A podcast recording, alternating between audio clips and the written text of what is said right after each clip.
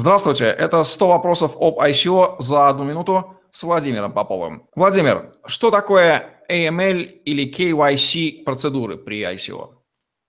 Собственно, это две процедуры, которые означают знать своего клиента и борьба с отмыванием э, денежных средств, полученных преступным путем.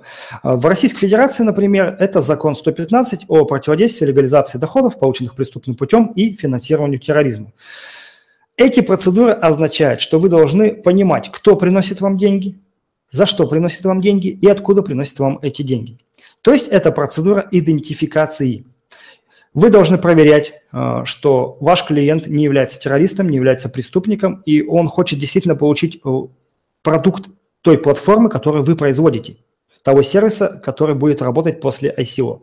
Делается это довольно просто, и если вы будете использовать эти политики, вам будет проще потом поставить эти деньги на баланс и в хорошем смысле их легализовать. На этом все.